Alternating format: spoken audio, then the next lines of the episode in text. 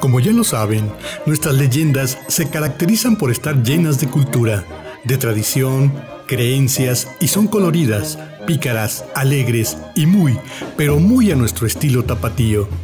La leyenda del día de hoy no es la excepción, pues les contaré de un lugar que siempre está lleno de algarabía, de visitantes, de música, de alegría y de una laguna preciosa. En este lugar, la fiesta es la mayor parte del año. Pero hay un día en particular que el pueblo, sus habitantes y sus visitantes esperan con gran devoción y alegría. Es el día 6 de enero. Seguramente ya sabes que te estoy hablando de Cajititlán, Jalisco, y el festejo que hacen en el templo de la plaza, hogar de los tres reyes magos. Hoy les contaremos la leyenda de cómo llegaron estos tres reyes magos a Cajititlán.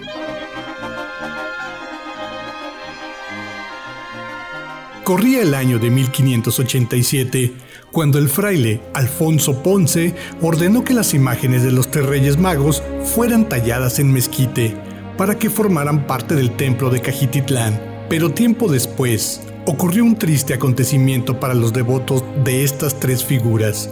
El 6 de enero de 1905 les ocurrió un accidente.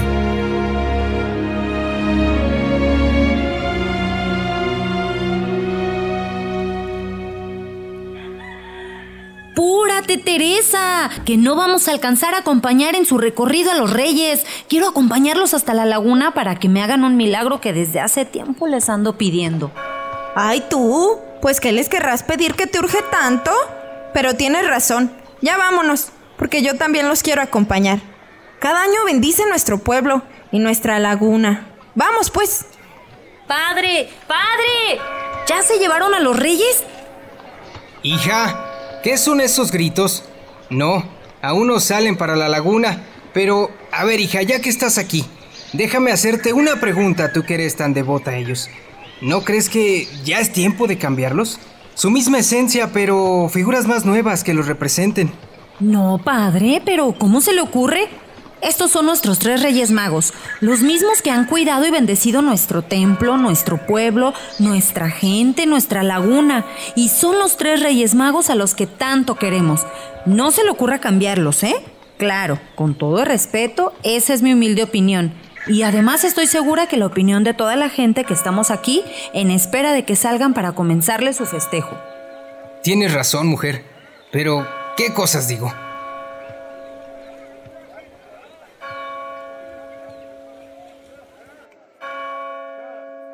Después de realizar su recorrido en lancha, en donde cuidadosamente van navegando en hilera por el cuerpo de agua de 42 kilómetros cuadrados de superficie, regresaron a tierra y dirigieron sus figuras a la iglesia cuando algo muy grave sucedió. ¿Qué haces, María Sol? Se supone que durante el recorrido ya les pediste tu milagro. Los vas a enfadar y no te van a ayudar. Al contrario, tú. Les quiero poner esta veladora como forma de agradecimiento y para que los mantenga iluminados como la estrella que los guió a Belén. Ah, bueno, viéndolo así, déjame ir a comprar también una para agradecer todo lo que hacen por mí. Acompáñame, vente, vamos. Después de que estas dos distraídas fueron por la vela y regresaron, se dieron cuenta que la veladora que habían dejado encendida se había caído y ocasionó un incendio. ¡Se queman los reyes! ¡Se queman los reyes! ¡Corran! ¡Se queman los reyes! ¡Traigan agua, pero rápido! ¡Córrele! ¡Ve a la plaza a avisarles! ¡Y yo voy por las cubetas! ¿Cómo que se queman los reyes? ¡Rápido! ¡Echen a- hasta escupidas, pero apaguen esto! Después de que lograron apagar el pequeño incendio que alcanzó a dañar a las figuras de los reyes, el sacerdote Tiburcio Lozano, valiéndose de lo sucedido, dijo que mandaría restaurar las figuras de los reyes a Guadalajara. Pero cuentan que realmente lo que hizo fue suplantarlas por unas más nuevas.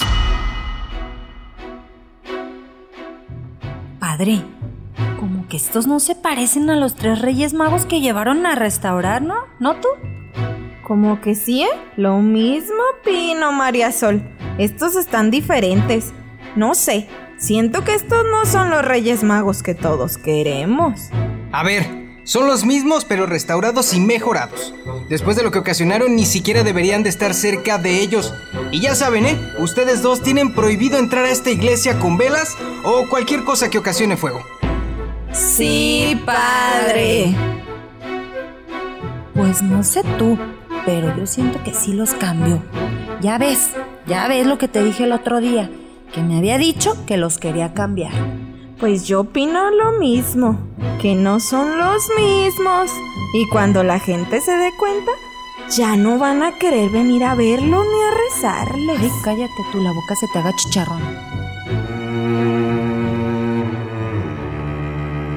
Y justamente eso sucedió. Después del cambio, los feligreses disminuyeron su fervor hacia los Reyes Magos. Tiempo después, para ser exactos, el 5 de septiembre de 1932, el sacerdote Rosario Gutiérrez descubrió un hormiguero que se encontraba en la sacristía del Templo de los Reyes y lógicamente ese hormiguero no se podía quedar ahí. Buenos días, Padre Rosario. ¿Me mandó llamar? ¿Tú eres Alberto el albañil? Así es, Padrecito. Dígame en qué le puedo ayudar. En mucho, hijo. Mira, acércate. ¿Ves ese hormiguero que está ahí? Sí, padre. Me imagino que lo quiere quitar. Que extermine todo ese hormiguero, pero ¿sabe qué? Va a tener que excavar bastante. Mira, Alberto, haz lo que tengas que hacer. No te preocupes con lo que desaparezcas de ahí. Porque, ah, cómo me han mordido esas mendigas hormigas. Ya dijo Padrecito, en cuanto termine, yo le aviso.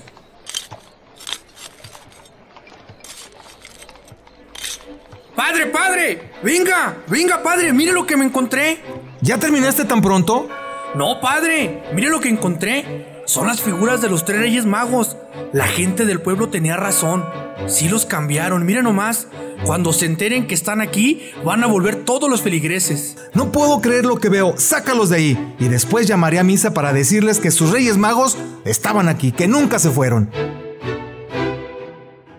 Después de este hallazgo, las figuras originales talladas en mezquite fueron restauradas y actualmente se encuentran en su casa, en la iglesia de Cajititlán, expuestas a los habitantes y visitantes, quienes cada 6 de enero los festejan con mucho cariño y fe.